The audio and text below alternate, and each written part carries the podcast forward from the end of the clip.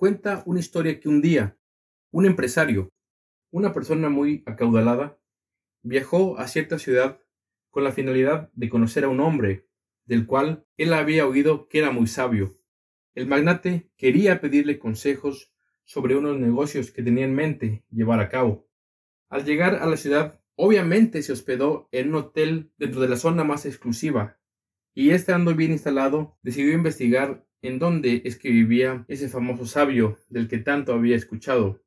Ahí fue que se enteró que este hombre vivía en las afueras de la ciudad, en una parte nada lujosa, una zona muy alejada de la metrópolis y que además era conocida por ser muy peligrosa. Al llegar ahí, el magnate se sorprendió todavía más al ver que este sabio vivía en una choza muy humilde y pequeña, y entrando en la morada se percató de que los únicos muebles que tenía eran su cama, una diminuta mesa y una silla.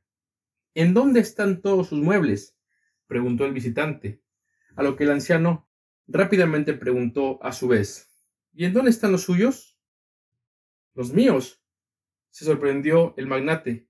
Pero si yo no soy de aquí, yo solamente voy de paso. A lo cual el sabio le contestó Al igual que usted, caballero, yo también estoy aquí de paso. La vida en esta tierra es solamente temporal. Sin embargo, algunos hombres viven como si pensaran quedarse aquí para siempre.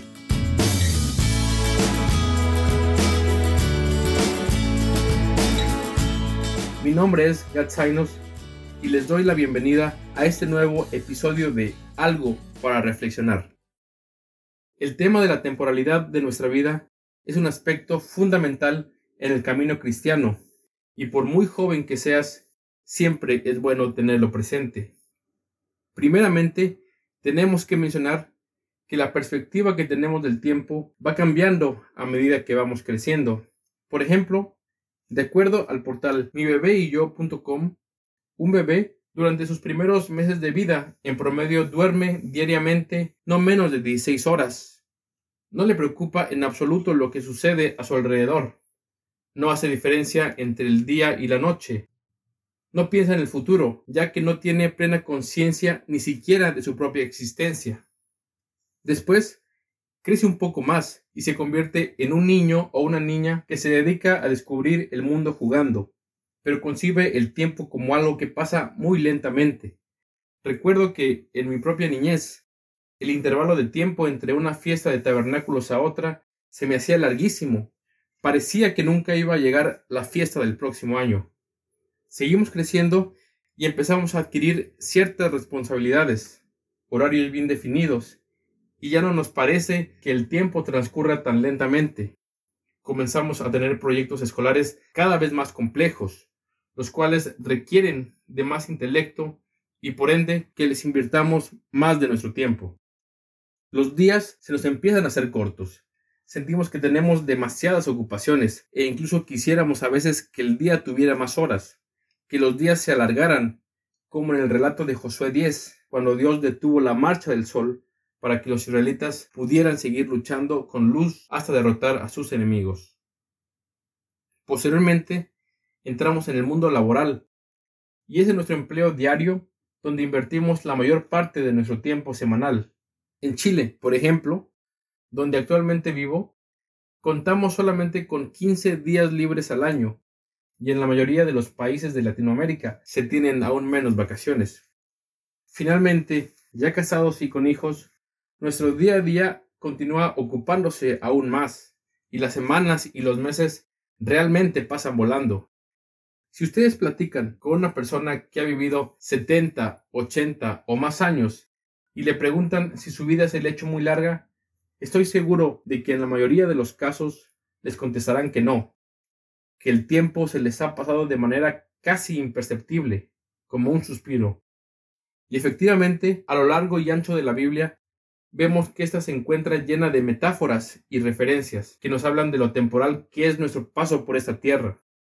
La vida es descrita como un vapor que corre rápido, un soplo de aliento, un rastro de humo que rápidamente se desvanece. El rey David, el hombre conforme al corazón de Dios, estaba consciente de esto. y escribió en Salmos 39, versículos 4 y 5, doy lectura de la versión La Biblia al día. Señor, recuérdame cuán breve es mi tiempo sobre la tierra. Recuérdame que mis días están contados, que mi vida se acaba. Muy corta es la vida que me has dado. Ante ti mis años no son nada. Un soplo nada más es el mortal, un suspiro que se pierde entre las sombras. Lo cierto es que siendo jóvenes no nos detenemos a pensar con mucha frecuencia en ello. La mayor parte del tiempo tenemos una perspectiva muy irreal de nuestras vidas, como si fuéramos casi casi inmortales, como si alguien nos hubiera ya asegurado que vamos a vivir mucho tiempo. Y es por eso que, de forma muy común, podemos cometer el gran error de dar por sentado la gran bendición que tenemos hoy de estar con vida, de que hoy por la mañana nos despertamos sino que muchas personas alrededor del mundo, incluso más jóvenes que nosotros, ya no amanecieron. Por ello, todos los días al levantarnos, antes de pensar en cualquier otra cosa, en todas las tareas que tenemos por hacer, problemas por resolver o lo que a ustedes se les ocurra, procuremos tomarnos un tiempo, tiempo suficiente para agradecer a Dios por habernos dado un día más de vida. Mi padre nos inculcó, a mi hermana y a mí, desde que tengo uso de razón, el repetir dos escrituras, una para levantarse y otra para acostarse, las cuales con frecuencia trato de repetirlas, aunque sea en mi mente. Estas son las siguientes. Para acostarse, Salmos 4, versículo 8. En paz me acostaré y asimismo dormiré, porque solo tú, oh Eterno, me haces vivir confiado.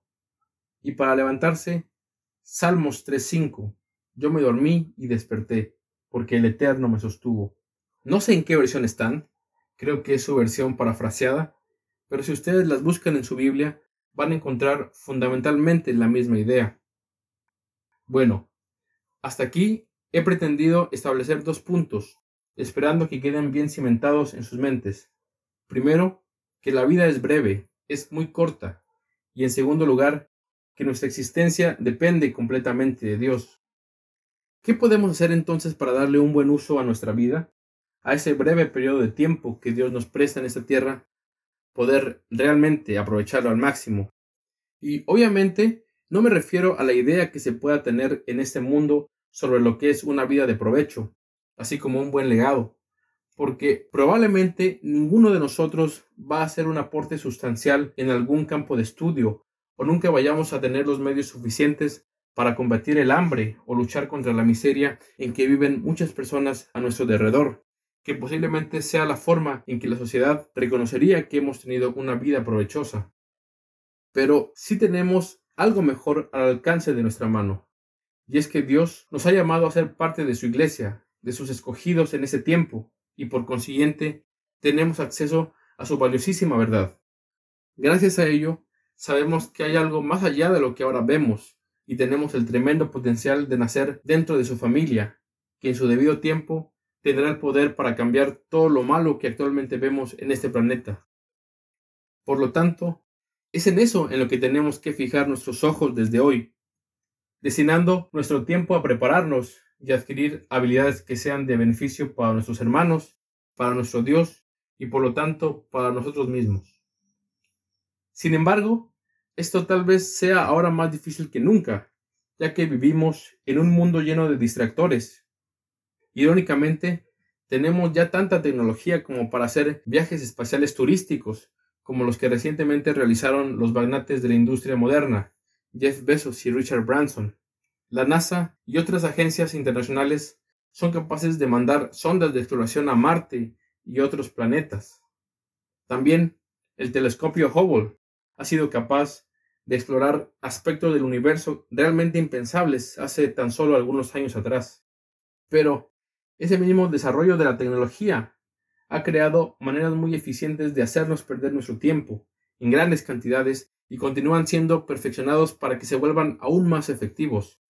Por lo mismo, es recomendable de vez en cuando cortar con todas las comunicaciones, los aparatos electrónicos y otros dispositivos para poder concentrarnos y aprender a usar sabiamente nuestro tiempo. Cultivar nuestra mente con aspectos culturales, educativos, También debemos dedicarle tiempo suficiente a cuidar las relaciones personales con nuestros seres queridos. Y lo más importante, enfocarnos en las cosas de arriba, aprendiendo lo que le agrada a nuestro Creador y después ponerlas por obra. Decía el novelista británico Jack Lewis, todo lo que no sea eterno es eternamente inútil. Así pues, disfrutemos al máximo de esta vida que Dios nos da. Aprovechemos el tiempo con el que contamos para desarrollarnos plenamente en todos los aspectos relevantes y llevemos a cabo lo que esté en nuestro poder por hacer, siempre y cuando no vaya en contra de las leyes de Dios. Pero no nos olvidemos de que no formamos parte de este mundo, que somos peregrinos, que solo estamos aquí de paso, porque a donde realmente pertenecemos y que será nuestra herencia eterna para siempre, porque así lo ha dicho nuestro gran Dios, es al mundo que viene ya pronto. Para terminar, quiero dejarlos con una escritura en mente. Segunda de Corintios 4:18. No mirando las cosas que se ven, sino las que no se ven, porque las cosas que se ven son temporales, mas las que no se ven son eternas. Esto fue algo para reflexionar.